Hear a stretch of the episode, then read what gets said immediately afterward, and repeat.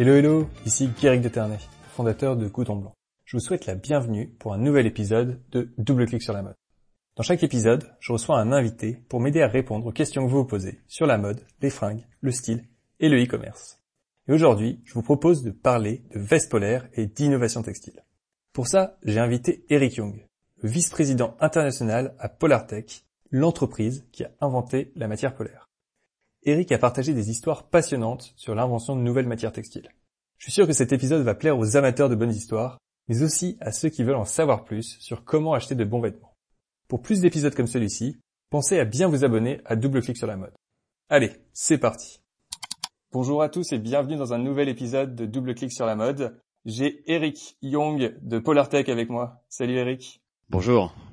C'est vraiment un grand plaisir de t'avoir, euh, Eric, sur le podcast. Je voulais vraiment aborder le sujet de la veste polaire et, de l'innovation en matière textile.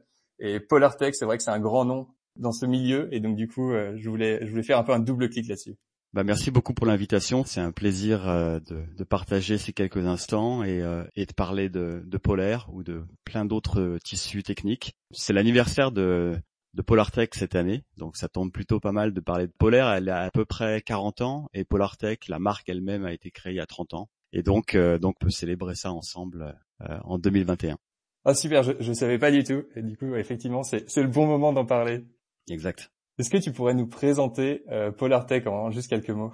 Oui, bien sûr. Polartech, c'est donc une société américaine qui invente, euh, qui fabrique et qui vend des tissus techniques. C'est peut-être un des plus grands fabricants euh, et créateurs de tissus techniques euh, au monde. C'est une société qui est née vraiment en, 1906, donc il y a vraiment très longtemps, qui fabriquait depuis toujours des, tissus techniques, notamment pour les marchés du workwear et, les marchés militaires, euh, et qui a donc, on disait tout à l'heure, créé la polaire dans les années 80 et qui depuis lors ben, a donc développé une marque qui s'appelle Polartech et qui euh, et, qui comprend environ 300 styles différents de tissus qui peuvent servir bah, effectivement d'isolation comme la polaire. C'est vraiment le, cœur de ce qui a été créé euh, dans les années 80 et puis ça va vers la première couche et la troisième. Donc plus vers le t-shirt ou le, sous-vêtement technique d'un côté et vers la veste soft shell ou, euh, imperméable, imper-respirante euh, de, de l'autre côté du spectre. Donc c'est une société qui, euh, qui a un siège aux États-Unis, qui fabrique encore beaucoup de choses, c'est-à-dire la, totalité de ses styles aux États-Unis, avec des unités de fabrication aussi qui existent en Amérique centrale, en Chine et, et en Italie plus récemment. Donc, voilà un petit peu. Et moi, je m'occupe de, donc de, de pour l'Europe et l'Asie au niveau de, des ventes et du marketing. Quelle est l'histoire de cette fameuse polaire? Donc, euh, tu dis, elle a commencé, elle était lancée dans les, années 80. Quelle est son origine? Pourquoi est-ce qu'on a créé ce, fameux vêtement?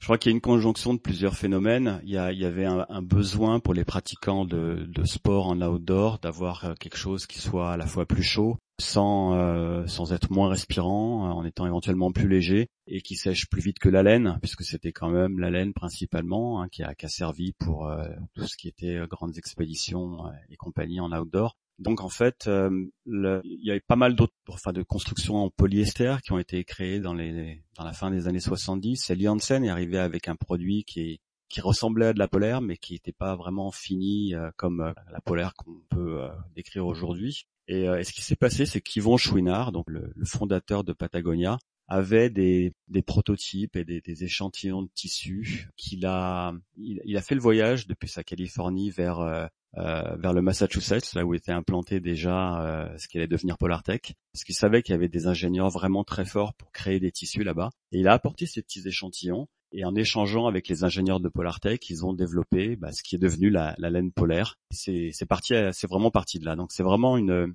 une invention, on va dire, euh, un partenariat avec euh, avec une marque, avec Patagonia. Et ça a été le début d'une grande aventure pour euh, pour Patagonia, bien sûr, parce que c'était vraiment la première fois qu'on pouvait qualifier un tissu vraiment d'outdoor. Euh, c'était le, début du vêtement outdoor en réalité euh, qui a, qui, a, été créé à ce moment-là. Et, euh, et, ouais, donc le début d'une grande aventure pour Patagonia et aussi pour Polartech qui a continué sur cette lancée, à développer plein de plein de, de tissus spécifiques qui répondent à, à, à, des besoins pour pour les pratiquants de, de sport. Voilà. C'est vrai que c'est l'une des dernières grosses innovations en fait en termes de vêtements. Euh, j'avais j'avais fait pas mal de recherches pour écrire un article sur les vestes polaires et j'avais mappé toutes les, les, innovations, donc la création du t-shirt, la création du chino, d'autres vêtements qu'on porte tous les jours aujourd'hui. Et on voit que tout s'est passé vers la fin du 19e, début 20e. Mm-hmm. Et ensuite, il y a un petit trou et la polaire, effectivement, dans les années 80. Alors effectivement, ensuite, c'est vrai qu'il faut peut-être rentrer plus dans le détail des, euh, des spécificités vraiment techniques des, des, tissus et des constructions. Et alors, sans doute que euh, en termes de popularité, euh, vraiment la laine polaire est arrivée à un niveau où elle est vraiment connue comme telle, elle est identifiable. Il y a quand même eu pas mal de, de créations de, de tissus, de, de solutions qui n'existait pas auparavant hein, dans les années 70, dans les années 80, 90 et encore récemment. Nous, on a continué à créer pas mal de trucs, mais euh, mais c'était pas forcément des, des, tissus qui sont devenus aussi populaires que, que la polaire. Je dirais la soft shell, c'est quand même un concept qui est quand même super intéressant, qui a été créé pour répondre à un vrai besoin, qui est celui d'offrir une, protection, on va dire, suffisante pour les, pratiquants de sport ou tout usage outdoor en vérité, une protection suffisante sans, sans sacrifier la respirabilité dont on a besoin aussi pour euh, pour pratiquer et pour rester euh, en bonne santé, je veux dire en extérieur et quand on pratique. Donc euh, voilà, il y a, ce genre de, produits qui sont venus au niveau des, des premières couches, des sous-vêtements techniques. Je dis ça parce qu'en termes d'invention, je sais pas comment on peut qualifier une invention. Il y a peut-être des peut-être l'existence de brevets déjà et la, preuve d'une création de quelque chose de vraiment innovant je peux pas parler pour toute l'industrie textile, mais pour ce que je connais de, de Polartec, bien sûr, on, a dû créer quelque chose comme euh, comme 200 produits. Il y a à peu près 200 brevets qui ont été euh, déposés par Polartec depuis euh, depuis sa naissance. Et ça tourne beaucoup autour de la, construction, en fait, vraiment du tricotage du tissu qui peut se faire d'une manière tout à fait différente d'un tissu à un autre. D'accord, ouais, je, vois tout à fait. Donc la polaire est venue un peu remplacer le, gros pull en laine qui était effectivement lourd et qui, ne séchait pas aussi rapidement. Mhm. Et après, par exemple, la soft shell est venue elle remplacer un peu le ciré euh, marin qui était utilisé, qui respirait pas et qui pareil était aussi également assez euh, assez lourd. Ouais, tout à fait. C'est, je pense que c'est une bonne comparaison. Et, euh, la soft shell, c'était éventuellement au départ quelque chose d'entièrement tricoté, mais peut-être un tricotage plus dense qui permet d'être plus coupe-vent du coup et donc d'offrir euh, un certain nombre d'attributs qu'offrent euh, des, produits membranés, euh, mais en étant beaucoup plus respirant, puisque sans comporter de membrane, par exemple. Donc voilà, ça, peut être un exemple. J'ai vraiment envie de rentrer dans les, détails effectivement de l'innovation au niveau des tissus. Juste avant, j'ai une dernière question sur les polaires. Mm-hmm. Sur en fait, à quoi ressemblait la première polaire? Parce qu'on voit le retour de ces polaires avec vraiment des gros poils en fait qui, qui, est très visible et qui est assez euh, assez vu sur euh, Instagram. Je pense que c'est aussi parce que euh, bah, c'est quelque chose qui est reconnaissable et que les Instagrammeurs aiment beaucoup poster. Mhm. euh, est-ce que c'était ça que ressemblait la première polaire? J'ai pas réussi à trouver en faisant pas mal de recherches. Euh, ou est-ce que la première polaire est effectivement plus ces microfibres qu'on voit couramment, qu'on a en tête quand on pense au, au tissu polaire? Il y, a eu, un peu les deux de manière concomitante. Il y avait ce, qu'on ce qu'on appelle nous le shirling ou le moutonné, hein, qui ressemble un peu à une laine à une laine bouillie, qui a été une grosse euh, un gros développement, une grosse tendance, mais pas forcément le plus technique. Mais sinon, euh, la, la, laine polaire telle que telle qu'on a décrit la, création de la polaire avec euh, avec Chouinard et Patagonia à l'époque, c'est vraiment exactement la même. C'est-à-dire qu'il n'y a vraiment pas eu une énorme évolution de, de, ce style. A eu beaucoup de variations vers des grammages différents, vers des looks différents euh, aussi avec certaines textures pour la faire un petit peu évoluer. Mais, euh, mais c'est vraiment cette euh, voilà cette fibre qu'on voit qui est rasée, qui est vraiment la, la, même polaire. Et, ce qu'on voit ressortir aujourd'hui sur ces deux fronts, c'est c'est dans beaucoup de cas c'est exactement la matière qui qui a été créée il y a 20 ou 30 ans. C'est ça qui est assez marrant, c'est de voir comment la comment un certain nombre de marques se réapproprie ces, silhouettes. La mode est souvent un éternel recommencement. Là, on voit véritablement un, retour. On a assisté à un vrai retour de, ce moutonnet qui était un petit peu trendy dans les 80-90 et, de la polaire en général, qui a un succès euh, qui est assez considérable aujourd'hui, au-delà de son utilisation purement outdoor. Il y, a, une vraie une vraie adoption du côté urbain également, effectivement, de la polaire.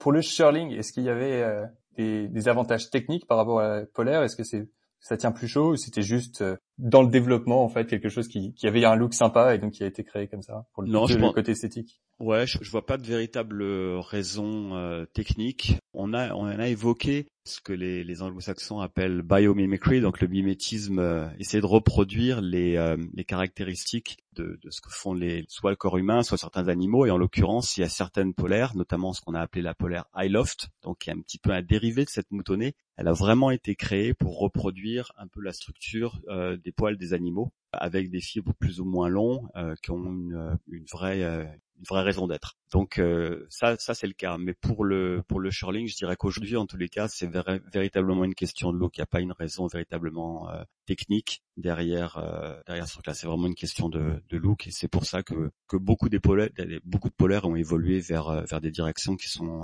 essentiellement cosmétiques en fait. Et pour revenir donc au sujet de, de l'innovation sur les fibres, sur le tissage, le tricotage. Quelles sont les, nouvelles choses qui ont été créées dans ces 10, 15, 20 dernières années?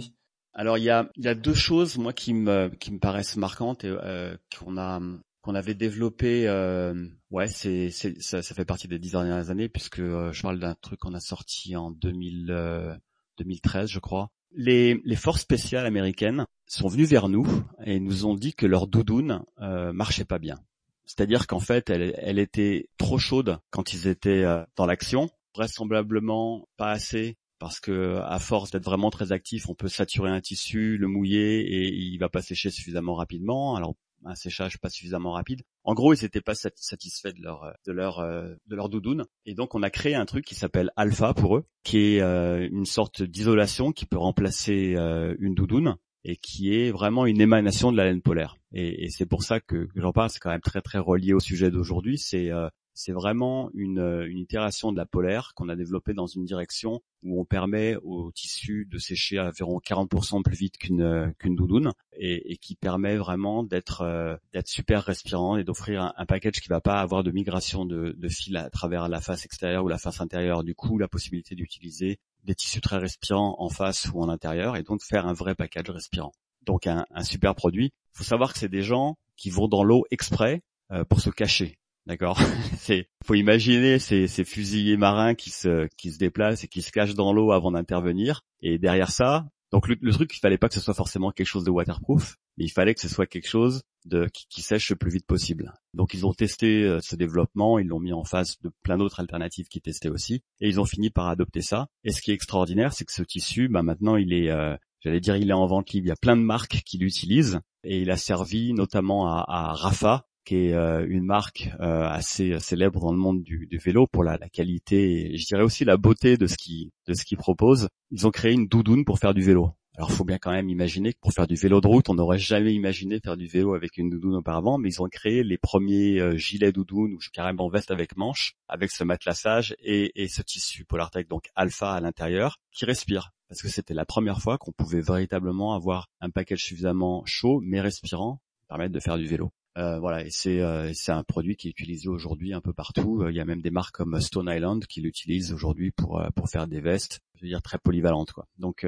voilà, ça c'est une invention qui est qui est une émanation de la polaire et qui est qui a été très très marquante. Il y a une autre direction qu'on a prise assez récemment. Polartec est connu pour avoir été un des pionniers sur le front du, développement durable, donc en créant la, première laine polaire euh, polyester recyclée. C'est aujourd'hui à peu près 60 à 70% des, des polaires qui sont sont, euh, elles sont recyclées, elles viennent entièrement de bouteilles de plastique. Donc il y a, déjà un effort considérable qui a été fait là-dessus. Mais au-delà de ça, euh, a été développé récemment un, un tissu qui est destiné à avoir le même usage isolation que la laine polaire, à perdre moins de fils pendant sa durée de vie. Euh, on sait que le problème des microplastiques est quelque chose qui, euh, qui est assez médiatisé ces temps-ci. Il y a beaucoup de recherches qui sont en cours pour connaître la, véritable cause ou les véritables causes de ces microplastiques, mais il est évident que l'industrie textile au sens large peut avoir sa part de responsabilité dans euh, la quantité de microplastiques qu'on trouve dans les océans. Et parmi les initiatives et les développements qu'on a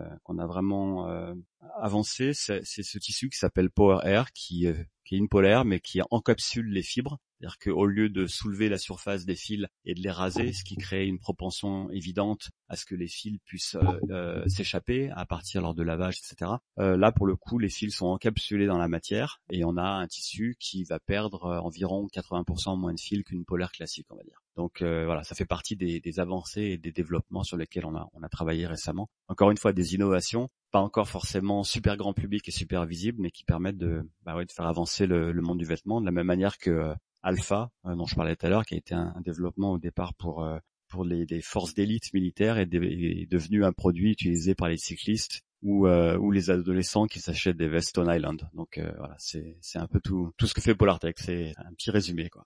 Et un des trucs qui est fascinant dans la mode, c'est à quel point beaucoup des vêtements qu'on porte au quotidien aujourd'hui dans un milieu plus urbain ont des origines ultra fonctionnelles, euh, donc euh, souvent d'ailleurs portés par l'armée. Et, et c'est marrant, j'adore d'Alpha parce que ça prouve que c'est encore le cas. C'était pas juste le cas pour les Chinois euh, il y a une centaine d'années, euh, c'est toujours le cas. Euh, l'armée continue à, à driver l'innovation et, et c'est vraiment super intéressant. Je trouve ça super intéressant aussi. C'est vrai que la, la, alors il y a plein de, il y a plein de sources d'inspiration pour la mode. Hein. Il y a, il y a l'art, la musique, etc. Mais c'est vrai que le, le, le domaine militaire, l'esthétique ou la fonctionnalité qui, qui viennent de ce terrain-là, euh, le workwear et le sport, c'est vraiment trois sources d'inspiration euh, super importantes pour le, pour la mode, pour l'habillement euh, tous les jours en fait. Et c'est vachement intéressant et c'est et c'est un je pense c'est une opportunité excellente pour Polartec parce que c'est vraiment de là que vient Polartec c'est vraiment euh, je disais tout à l'heure au cours du XXe siècle c'était d'habiller les, les, militaires américains euh, le workwear ça a toujours fait partie ça l'est toujours c'est une, très très grosse partie de, ce qu'on fait et évidemment commencer par la laine polaire et tous les tissus techniques que Polartec a développés ces, ces 15-20 dernières années ça a été vraiment beaucoup pour le sport et l'outdoor donc on est euh, on est dans une bonne situation pour pour avoir des solutions pour euh, pour le vêtement de mode ou, le lifestyle. Tout à fait. Tu aurais un exemple ou d'innovation et de ce que vous faites dans le workwear? Parce que j'imagine qu'il est facile de, de, comprendre donc grâce à l'exemple de la polaire ce que le monde du sport et comment ça, ça s'apparente en termes d'innovation. Pareil pour mm-hmm. le, le, monde militaire, mais pour le monde mm-hmm. du workwear, quels sont les types de, de projets sur lesquels vous travaillez? Alors il y a eu pas mal de choses qui euh, ont été des utilisations et des adoptions par le monde de workwear, du workwear, de choses qu'on avait créées à l'origine pour l'outdoor, avec euh, avec des succès significatifs. Je dirais un tissu comme notre tissu qui s'appelle le Polartec Power Dry, qui est vraiment le, sous-vêtement, euh, le t-shirt fait pour faire des, sous-vêtements de, sport. Il a été créé avec une, construction, euh, une construction double, avec des fils de taille différentes suivant qu'on est du côté de la peau ou de l'extérieur. Je rentre vraiment dans le technique là. Génial. Hein? C'est-à-dire que par exemple, quand il y a un fil du côté de la peau, il est relié à quatre fils du côté extérieur pour pouvoir, euh, on va dire par capillarité, exploiter euh, exploiter la capillarité pour pouvoir offrir une surface d'évaporation plus importante du côté extérieur du t-shirt que du côté intérieur. Du coup, l'humidité générée par le par le corps humain va se retrouver plus rapidement à la surface du t-shirt de manière plus large et donc le t-shirt va sécher plus vite. Voilà, c'est un petit peu euh, c'est basique, c'est de la physique tout à fait euh, basique, mais c'est assez génial parce que quand on arrive à faire des constructions comme ça, elles sont inhérentes à la construction du vêtement euh, du t-shirt, je veux dire, du, tissu lui-même. Donc c'est pas quelque chose qui va partir au bout de certains lavages, c'est pas des agents chimiques, c'est vraiment du tricotage, de la construction textile, et, c'est ça qui est au cœur de, l'innovation et de la plupart des brevets de Polartec. Et eh ben certains groupes de pompiers se sont rendus compte que certaines des brûlures les plus graves en fait émanaient du fait que la transpiration atteignait une telle température qui était proche de l'ébullition au contact de la peau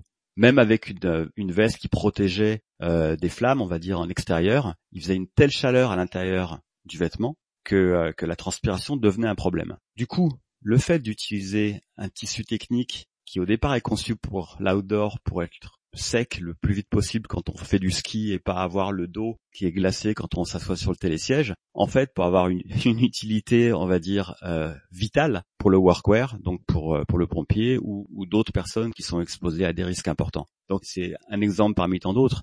Ensuite, il y a eu pas mal d'inventions il y en a toujours euh, dans le domaine du workwear, mais je citerai notamment l'utilisation de, fils particuliers pour rendre nos polaires résistantes au feu, résistantes aux flammes. Un, véritable challenge, mais la plupart des gens qui travaillent, donc là il ne s'agit pas de juste de jouer, de faire du ski ou de la montagne euh, en outdoor, là on parle de, gens qui ont vraiment besoin de, travailler dehors, et quand ils sont exposés à des, risques de, feu, on se rend compte que traditionnellement les vêtements qui protègent du feu sont vraiment pas confortables.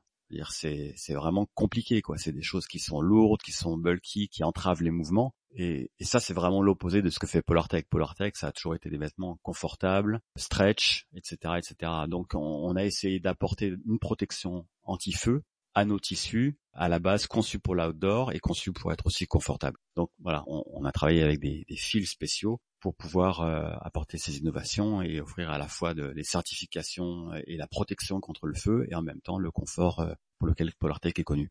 Et ça, c'est vraiment une, une, toute autre, euh, on va dire, dimension mm-hmm. de, de, workwear. C'est vrai qu'il y a beaucoup de gens, le workwear étant très à la mode en ce moment, qui pensent au workwear comme les, les vestes de travail ou, ou les jeans. hmm. qui sont des éléments du workwear, mais très anciens, il y a plus de 100 ans. Hmm. Et là, c'est vrai que c'est des gens qui travaillent dans des milieux extrêmes, c'est-à-dire des pompiers, et qui ont besoin de nouvelles fonctionnalités du tissu pour se protéger, pour mieux travailler, pour être plus à l'aise au quotidien et éviter. encore une fois, c'est l'exemple du remplacement de, de ce pull en laine très lourd avec quelque chose de plus léger avec le polaire. Là, mhm. c'est pareil pour euh, pour les pompiers dans l'exemple que tu donnais. Ouais, absolument. J'avais une question plus spécifiquement. Une des autres grosses tendances, effectivement, le, développement durable. Tu as mentionné le fait que les polaires étaient faites à partir de matières recyclées.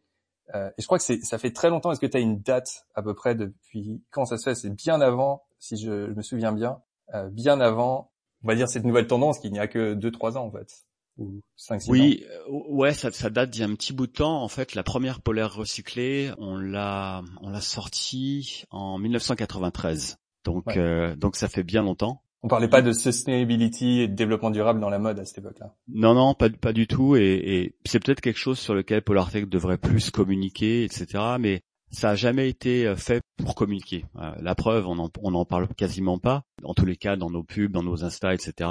C'est pas le truc majeur. Je veux dire que le, on fait d'abord des tissus qui fonctionnent, et ensuite, derrière le rideau, on travaille toujours à ce que la solution, elle soit la plus, euh, la plus éco-responsable possible. Et ça a commencé donc il y a super longtemps. Ça a été assez lent au début parce que bah, comme l'idée c'était d'abord de faire un tissu technique qui répond à des besoins spécifiques de gens qui travaillent ou qui euh, ou, alors qui, pratiquent des activités extrêmes, euh, il fallait que le tissu fonctionne. Donc on ne pouvait pas y avoir de, de compromis entre euh, la performance et tout le côté sustainability. Et il y avait vraiment des limites. Les, fils, les, les, matières premières n'étaient pas de qualité toujours euh, suffisante pour faire tous les tissus qu'on voulait. Encore aujourd'hui, tout n'est pas forcément euh, disponible sur le marché aujourd'hui. C'est pas toujours évident de trouver euh, certains nylons en sourcing euh, recyclé, par exemple. Sur le polyester, ça a énormément, énormément progressé aux alentours, enfin au début des années 2000. Je crois que, le, alors je citais un, chiffre tout, à l'heure de, de 60% de nos polaires qui sont qui sont recyclés aujourd'hui. Je crois que ce chiffre-là, il était d'environ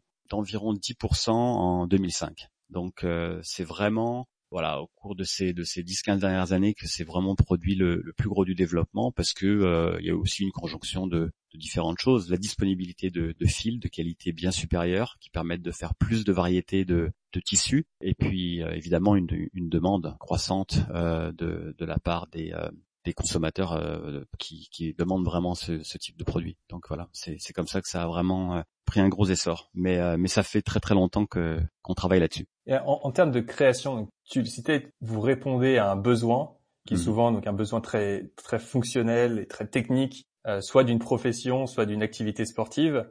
Comment est-ce que vous travaillez avec les marques? Est-ce qu'elles, je, je pense plutôt aux marques plus plus côté mode, est-ce qu'elles elles drive aussi cet agenda de, et cette euh, direction d'innovation ou est-ce qu'elles viennent plutôt travailler de façon, euh, on va dire, euh, elles viennent vous voir, vous avez un catalogue et elles voient ce que ce qu'elles veulent faire. Comment est-ce que ça se passe quand on est une marque? Pour travailler avec Polartech Il y a certainement plusieurs scénarios. Oui, il y a plusieurs scénarios. C'est une très très bonne question. D'abord, peut-être en toute petite parenthèse pour tout ce qui est des marques de de mode ou de lifestyle, les demandes euh, de développement de produits, de ce qu'on appelle les produits nous, c'est-à-dire de développement de textiles, de, de leur côté tournent, j'allais dire, à 99% autour de l'esthétique. Hein. C'est des changements cosmétiques qui nous sont demandés. C'est de, de faire telle structure qui pour nous euh, aujourd'hui est des rectangles, d'en faire des losanges. C'est de, ou de changer un peu le grammage euh, ou de changer la, chimie de tel produit. Mais c'est c'est pas des vraiment, c'est pas des demandes de vrai développement. Et c'est ça qui est assez fascinant, c'est qu'en fait ce, monde de, la mode et du lifestyle nous aborde aujourd'hui pour ce que pour ce que Polartech est, c'est-à-dire qu'ils viennent nous voir pour nous demander des tissus performants qui ont fait un peu leur preuve, soit dans le workwear, dans le militaire ou dans l'outdoor. Et donc la plupart des développements sont faits pour ces mondes-là. Et là, il y a deux, il y a, vraiment deux pipelines de, création de produits. Je dirais qu'il y a ce que les ingénieurs de Polartech créent de leur côté, D'accord? C'est une partie du nombre d'inventions chaque année. C'est vraiment euh, nos, ingénieurs R&D qui développent des plateformes de, de textiles, des prototypes, et ça sur la base soit de nouvelles constructions euh, qui créent, soit sur la base de nouveaux fils et également de chimie, hein, parce que c'est vraiment les trois grands aspects de la composition d'un textile. Et l'autre partie, tout aussi importante du pipeline d'innovation, c'est ce qu'on crée en partenariat avec euh, avec les marques. Et ces deux pipelines sont pas évidemment euh, imperméables l'un à l'autre, c'est-à-dire que le plus souvent, une discussion avec une marque commence par euh, Polartec qui met un truc sur la table et qui leur montre un prototype de quelque chose qui n'existe pas encore. Voilà, j'ai assisté à beaucoup de ces réunions-là et c'est vraiment captivant parce que il arrive parfois que nos ingénieurs arrivent avec des trucs qui franchement ressemblent à rien. Il faut, vraiment être pointu en, textile et être vraiment visionnaire pour imaginer que qu'il peut y avoir quelque chose là. Et, euh, puis c'est une réunion où il y a dix personnes et, euh, et là il y a, le représentant, soit un chef de produit, soit un ingénieur d'une marque qui est là, qui prend le truc dans ses mains, qui le regarde sous tous ses angles, etc. Et qui et qui nous dit ah mais ouais on pourrait faire euh, tel t-shirt machin tel truc mais il faudrait que vous le fassiez plus comme ci ou comme ça. Est-ce que vous auriez la capacité de faire et voilà. Et, c'est comme ça que que sont nées la plupart des, des innovations euh, textiles. En tous les cas celles que moi j'ai vu se, se faire chez Polartec donc c'est euh, c'est assez marrant mais voilà il y a des deux. Il y a il y a parfois c'est un peu plus rare, mais il y a parfois, parce que le plus souvent les marques viennent nous voir, même les grandes marques d'outdoor viennent nous voir et nous disent, mon Polartech, qu'est-ce que vous préparez? C'est pas forcément eux qui arrivent en nous disant on a tel problème, on voudrait un truc qui fait ça. Ça arrive parfois quand même, et, c'est ça qui est vachement satisfaisant. Et c'est ce qui nous plaît le plus, c'est d'être challengé, c'est que les gens viennent nous voir avec un problème. Alors ils viennent souvent avec un problème, comme on parlait des, des, forces spéciales euh, tout à l'heure, qui n'étaient pas satisfaites vraiment par leur par leur doudoune. Bon, bah, c'est fascinant d'avoir quelqu'un en face de nous qui vient qui nous dit bon, on aimerait bien que cette veste-là, elle soit capable de faire ci ou ça. Et, et c'est là que qu'on essaie d'intervenir. Est-ce que vous réfléchissez à l'échelle de l'innovation également? Donc j'imagine qu'il y a des problèmes où vous dites ah, c'est quand même très niche, c'est quand même très petit. Est-ce que ça vaut le coup? Est-ce que le challenge et le fait de pouvoir innover, vous vous dites allez on, va là-dessus et si ça se trouve dans le futur, ça fera d'autres euh, utilisations et euh, on se lance. Comment est-ce que vous prenez ces décisions? Ouais, c'est très très bonne question. Il y a une question de, volume évidemment, mais elle est vraiment pas très très importante. Je veux dire, elle est de l'ordre de, quelques milliers de mètres pour parler d'une innovation qui est pas forcément quelque chose qui implique des, des millions de dollars de développement, ce qui est le plus souvent le cas. Donc euh, c'est c'est pas forcément le driver. Je dirais que euh, on va avoir une, une, tendance à avancer plus vite sur quelque chose si euh, un ou plusieurs clients ont, exprimé, euh, sinon un souhait, au moins euh, des, des, idées qui vont dans cette direction. Donc c'est évident que qu'on sonde le marché, on interviewe des designers, on regarde ce qui se passe et que et que on, va dans des directions où on pense que euh, qu'il va y avoir quelque chose. Euh, ça nous est suffisamment arrivé de développer des textiles, des prototypes ou des, des, des matières même finies qui euh, que nous on trouvait superbes, mais qui ont, ont jamais trouvé leur marché. Pour euh, évidemment, comme toute société raisonnable, on, on regarde, je veux dire, la, la, la vraie stratégie, c'est de, de, trouver le point d'intersection entre ce qu'on est capable de faire et ce que, ce que le marché nous attend, ce que le marché attend. Donc on, on, on regarde quand même ça, bien sûr. Et, toujours sur le sujet de l'innovation, qu'est-ce qui, quand tu penses aux, aux 5-10 prochaines années, qu'est-ce qui te Qu'est-ce qui te rend vraiment enthousiaste? Qu'est-ce qui te dit ah là là Est-ce qu'il y a un projet particulier ou une technologie particulière où tu te dis ah là là j'ai vraiment hâte que que ça soit développé? Ouais, alors comme comme utilisateur moi-même, c'est c'est vraiment le le vêtement de vélo me fascine parce que je trouve que c'est c'est tellement difficile de bien s'habiller pour faire du vélo, notamment quand les conditions soient sont soit imprévisibles, soit euh, carrément fraîches. Je veux dire, c'est un sport où on peut d'une minute à, l'autre euh, se, trouver dans des conditions de, de température super différentes, suivant qu'on monte, qu'on descend, etc. L'ombre, le soleil, c'est vraiment compliqué. Alors c'est pas le seul sport, mais bon, comme, je le pratique, moi je suis vraiment très très euh, très intéressé. Euh, je, regarde plein de choses qui sont faites sur le marché parce que il y a, vraiment beaucoup de choses à améliorer. Voilà, je j'entends parler, je vois venir des choses, notamment sur le front de la, de la, protection contre les éléments, hein, tout ce qui peut nous protéger euh, du vent, de la pluie, etc., euh, des intempéries, mais qui soit, euh, qui reste confortable, qu'on puisse garder à la montée comme à la descente, euh, voilà, parce que c'est aussi important. Il y a, il y a des, des, textes où on n'a pas forcément envie de, de, changer ses vêtements à chaque changement de contexte. Donc on est, on regarde beaucoup ces choses-là de, de, notre côté, et, et, je crois que là il y a, il y a quand même beaucoup de choses à faire, parce qu'il faut, faut quand même reconnaître que qu'on n'est pas toujours dans des situations de, confort maximal quand on pratique des sports très aérobiques dans, des conditions froides. Il y a encore beaucoup de trucs à trouver. Donc euh, voilà, c'est ça qui me rend euh, optimiste. Ensuite, sur le front plus général, moi, je suis vraiment euh, je regarde beaucoup les, développements qui tournent autour de tout ce qui est sustainability. Je pense que c'est c'est un enjeu vraiment critique. J'ai vu ces dernières années un, intérêt croissant des marques euh, et je pense de tout le monde autour de ça. Voilà, c'est un chemin qu'on a commencé à tracer il y a, il y a vraiment très très longtemps, bien bien avant que j'arrive chez Polartech. Et je crois qu'on a une, une bonne carte à jouer là-dessus. On, on a un point de vue nous qui est plus de, de croire à la durabilité euh, des vêtements. On n'est on n'est pas vraiment dans dans la fast fashion. Euh, Polartech, on est on est on est plus dans la création de de, de tissus euh, qui sont amenés à être vraiment euh, solides, résistants, du, durables. Si on arrive à faire ça et, et en même temps à incorporer une, une notion euh, de, de, circularité dans ce qu'on fait, que le, que le tissu soit par exemple mono matière pour être plus facilement recyclable, si on arrive à faire un tissu qui perd moins de fils, tous les textiles perdent des fils. Si on arrive à en faire des qui, perdent moins de fils, qui sont monosourcés, qui sont euh, issus de matières recyclées, donc qui contribuent à mettre moins de déchets dans les décharges ou pire euh, dans la nature. Si on arrive à faire tout ça en même temps, on est peut-être dans une dans une bonne direction. Voilà. Euh, à partir du moment où de toute façon, dans, dans nos métiers, euh, qui consistent à, inventer et, et, à mettre à la disposition des, des, des gens des, des, vêtements, le vrai développement durable, ça serait de dire aujourd'hui, euh, arrêtons de faire des vêtements, arrêtons d'acheter des vêtements. Il n'y a pas vraiment, il n'y a pas véritablement de, meilleure solution au problème que celle-là. Euh, on a tous euh, chez nous peut-être suffisamment de vêtements pour tenir en quelque sorte les 10, 20 prochaines années ou peut-être même le reste de notre vie. Donc euh, l'idée, voilà, c'est en tous les cas nous ce qui nous anime, c'est plutôt de, faire des choses qui vont être vraiment costauds et de dire aux gens, ben acheter quelque chose qui est fait euh, dans des dans des bonnes conditions, à la fois des bonnes conditions sociales et, écologiques, un tissu qui va qui va tenir le coup longtemps, plutôt que d'en acheter trois. Peut-être le ticket est, peut-être plus plus abordable, en tous les cas de manière faciale, c'est peut-être euh, moins cher, mais en fait, en vérité, si on peut porter trois fois plus longtemps euh, un, vêtement technique, bah, je pense qu'on est, on est gagnant et l'environnement est gagnant aussi. Tout à fait d'accord, c'est un point tellement important sur le, fait d'acheter moins et d'acheter mieux, effectivement, de, jouer sur la, durabilité. Et comme tu dis, tu, soulèves une question euh, tellement intéressante sur, sur le sujet de consommation. Et a-t-on besoin en fait de, de ces nouveaux vêtements et pour euh, pour avoir creusé vraiment cette question, l'une des choses qui qui revient souvent, c'est en fait on achète ces vêtements pour des raisons de confort, comme tu mettais en avant, parce que ça peut être souvent une amélioration par rapport à ce qu'on avait avant. Et puis après, il y a aussi le côté plaisir, il y a le côté esthétique et de confiance en soi. On veut être habillé avec des beaux vêtements. Effectivement, on peut garder les mêmes vêtements pendant 15 ans, 20 ans, 30 ans. Mais après, est-ce qu'on se sent aussi bien? Est-ce que on va apprécier ces moments-là? Il y, a, aussi quelque part un élément de joie et de confiance en soi qui est très très important.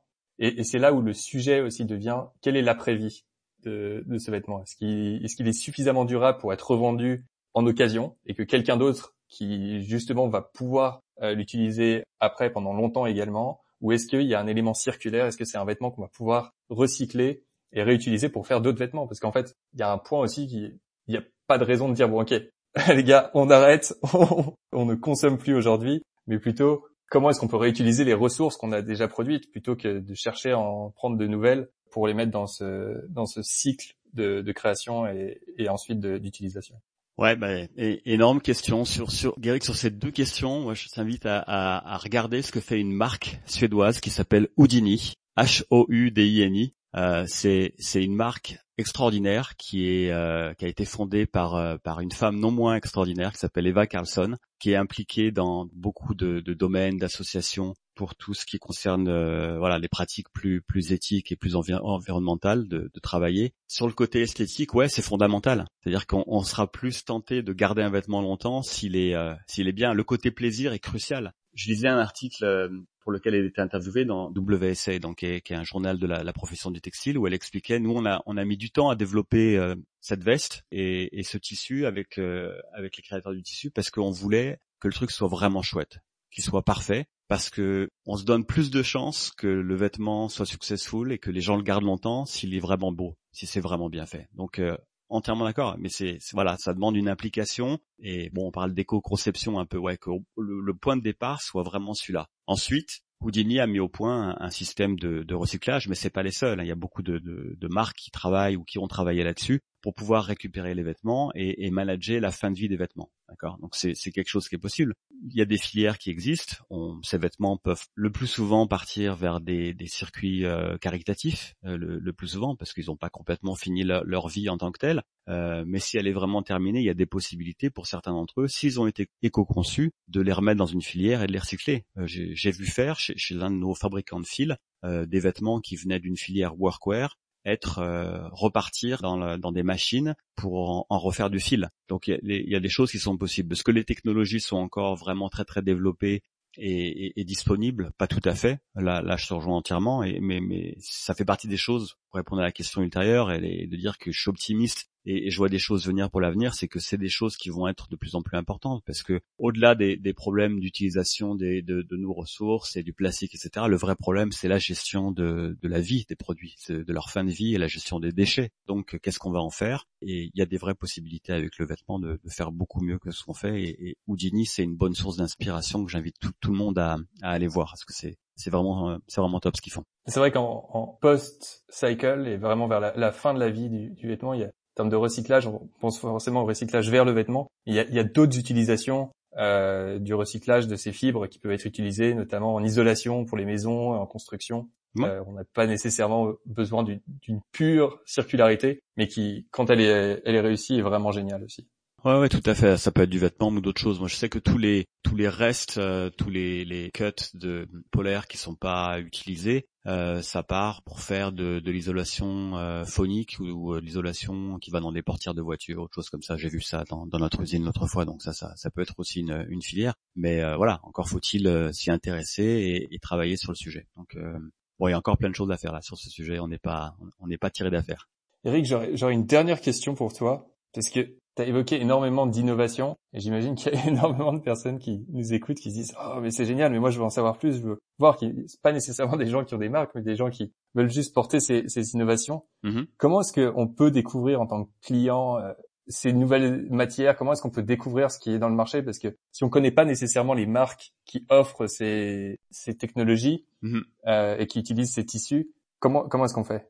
Je dirais qu'il y, a, deux portes d'entrée assez simples. C'est, notre page Instagram qui, à chaque fois qu'il y a une sortie un peu significative, soit d'un nouveau tissu, soit d'un nouveau vêtement d'une marque qui peut venir vraiment partout dans le monde, ce sera un post ou ce sera une story. Donc là, il y a pas mal d'informations qui sont quand même vraiment disponibles. Maintenant, de manière plus, euh, récurrente, notre site internet, il, dispose de pas mal de rubriques qui, euh, mettent en avant beaucoup de vêtements euh, existants sur le marché utilisant telle matière ou telle matière, tel tissu, telle technologie. Donc ça c'est une possibilité. Puis euh, et puis voilà, on essaie de, faire en sorte que les, les marques de vêtements euh, posent un petit label ou une étiquette Polartec sur euh, sur tout ce qu'ils font pour pour bien signifier aux consommateurs qu'il y a du Polartec à l'intérieur. C'est pas toujours le cas, mais mais c'est aussi un, troisième indicateur. Génial. Un, grand merci pour cette super discussion, Eric. C'était vraiment passionnant. Avec plaisir, euh, Guéric. Et puis euh, voilà, mais il y avait d'autres sujets que je voulais aborder qui m'intéressaient beaucoup, mais euh, mais, on, mais, on, fera ça une autre fois. ah ouais, alors, ok. Si, si, si dernière dernière dernière question. Alors qu'est-ce qu'est-ce qu'on a manqué? Qu'est-ce qu'on a manqué, Eric? Bah, Ce qu'on a manqué, c'est que en fait, on a parlé un peu d'innovation d'un côté, de technologie, on a parlé de lifestyle un peu de l'autre et, et, des marques de mode. En fait, il s'est passé un truc ces cinq dernières années qui qui est un petit peu sans précédent. C'est-à-dire qu'on a vu affluer sur les stands de, des salons auxquels on participait et, euh, et, et nous ont sollicité au travers euh, soit de nos pages internet ou de nos commerciaux. Plein plein de marques de vêtements avec lesquelles on travaillait jamais avant. Voilà, truc vraiment qui s'est vraiment euh, développé voilà ces, ces, ces cinq six dernières années. Et on a essayé de comprendre un petit peu bah, de, de quoi il s'agissait, quel était ce, ce phénomène. Et, et, donc, bon, comme toute boîte un peu organisée américaine et études de marché et compagnie qui ont été mises en place, et ce qui s'est passé, c'est qu'en fait, les millennials, hein, euh, auxquels je, je, ne fais, pas partie, euh, qui représentent peut-être euh, plus de 60% aujourd'hui de la, population, ils sont toujours, euh, ils ont toujours connu des vêtements euh, techniques, des textiles techniques. Ils sont nés avec. Vrai. Moi, quand j'étais jeune, je restais dehors aussi longtemps que je pouvais, euh, jusqu'à plus pouvoir. Mais, euh, mais, mais pour cette génération-là, le fait d'être, euh, d'être étanche, d'être, d'être respirant, d'être stretch, d'être, d'avoir des traitements anti-odeur, tout, tout ça fait partie des acquis. Par conséquent, c'est quelque chose qui demande quand ils achètent des vêtements. Alors, je vais pas dire que c'est 100% des demandes de, de tissus et de vêtements, mais c'est un comportement qui n'existait pas forcément euh, avant avec les générations précédentes et qui, là a une importance fondamentale parce que parce qu'il a un impact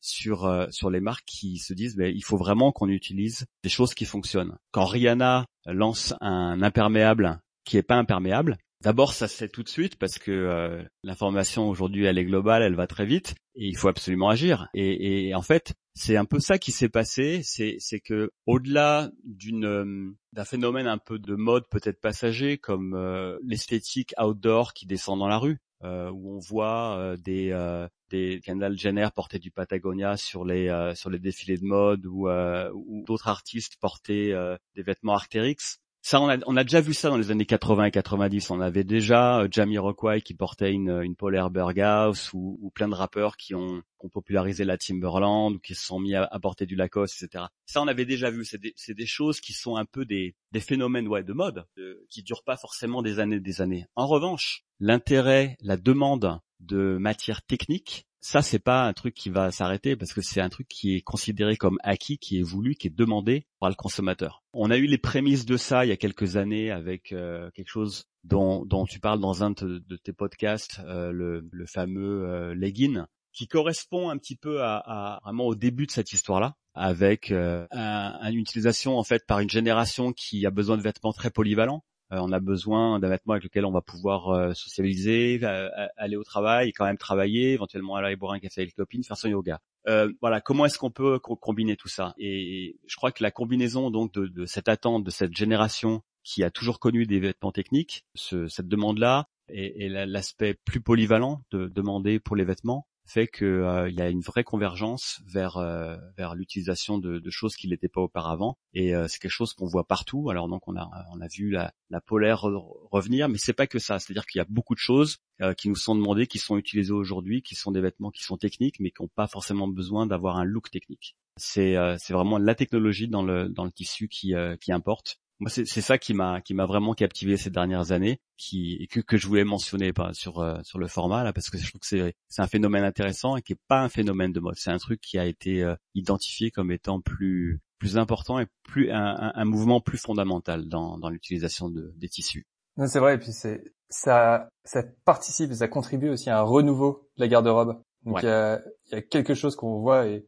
le, le, costume par exemple et, c'est très très marquant et encore plus euh, après la, la vague de télétravail euh, et d'adoption du télétravail que l'on vient de connaître mais on, on, voit un renouveau total avec l'acceptation de nouveaux types de vêtements donc le legging on en a parlé mhm. euh, et euh, la disparition de certains vêtements comme le costume mhm. qui est remplacé par exemple dans la Silicon Valley par cette fameuse veste en polaire sans manches mhm. ou pareil pareil du côté de, de Manhattan et on, on voit cette évolution vers en fait un, on va dire une, une, fusion entre un côté esthétique et le côté fonctionnel, et vraiment donc une élévation de, de ce vêtement sportif ou vêtement ultra fonctionnel, workwear euh, ou militaire, mm. et un côté très esthétique et avec des couleurs qui sont moins flashy, nécessaires, enfin plutôt plus plus simple à porter au, quotidien euh, que ce qu'on peut voir euh, bah, quand on, on, on, porte un vêtement ultra sport avec des couleurs très très très très puissantes Mm, mm. C'est c'est exactement ça. C'est c'est un phénomène intéressant. C'est c'est un peu difficile de mettre des mots dessus. Nous nos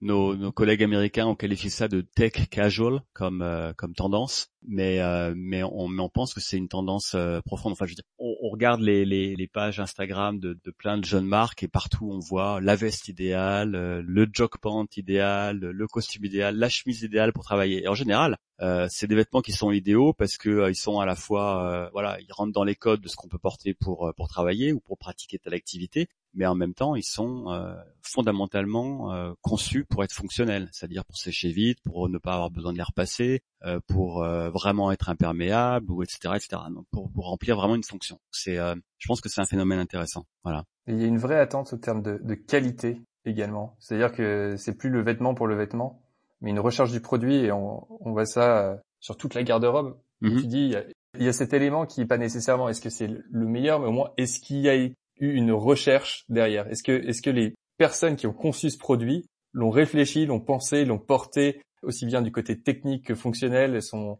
savent que permettre à la personne qui a le porté d'être à la fois confortable et élégant, c'est quelque chose.